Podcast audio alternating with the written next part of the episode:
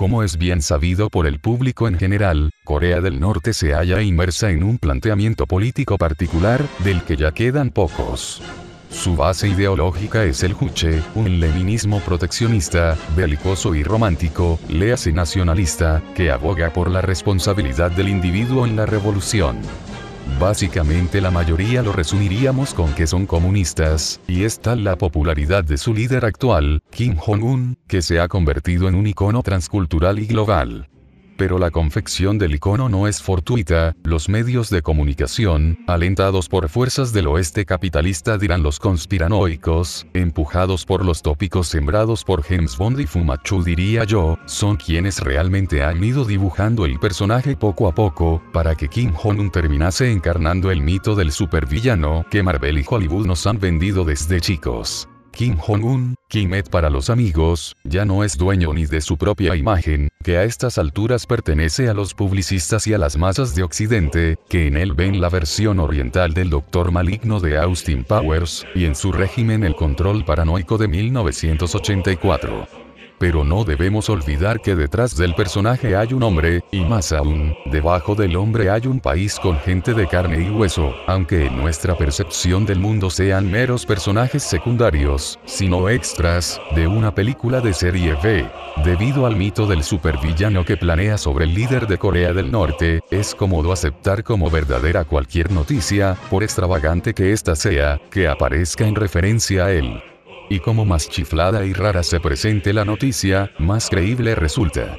Porque reafirma la idea que tenemos del personaje, y un supervillano, no puede más que hacer supermaldades prohibir a las mujeres el ir en bicicleta, cambiar el sistema de puntuación del básquet, condenar a muerte a su tío, o establecer los cortes de pelo que están permitidos, entre muchos otros caprichos que Kimet orquestra mientras ríe a carcajada suelta y acaricia a su gato persa. Este último punto, el de los 28 cortes de pelo oficiales, 10 para los hombres, 18 para las mujeres, se me antojó irónico teniendo en cuenta la, digamos, curiosa estética del líder norcoreano, y me llevó a profundizar un poco más en la noticia.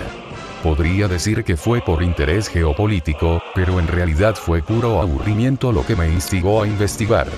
En cualquier caso, descubrí un pequeño blog donde estudiaban el tema de la noticia y su recorrido, desmontando la veracidad de la misma.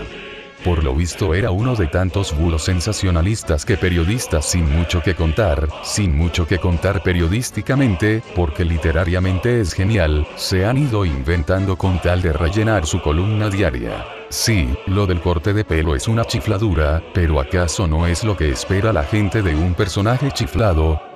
Chiflado y malvado, claro. ¿Qué otras noticias sobre Kim Jong-un y Corea del Norte eran falsas? Me preguntaba yo en mi indolente vagar por la red.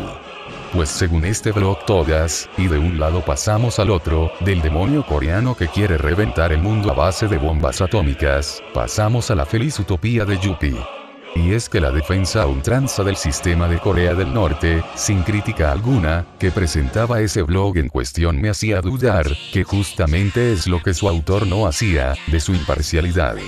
Esto no significa que en Corea del Norte existan solo 28 cortes de pelo permitidos, lo cortés no quita lo valiente, pero sí que la verdad debe encontrarse, respecto al tema de Corea, en un punto intermedio.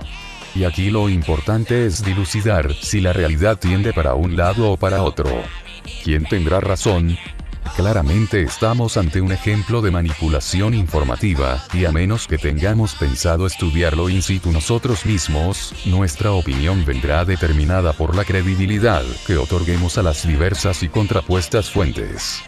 Por supuesto, siempre son más atractivos los tópicos coloristas y la simplicidad dual, pero por mi parte, y lamentándolo mucho, me merece más credibilidad un pseudo fanático utópico que muchos periódicos.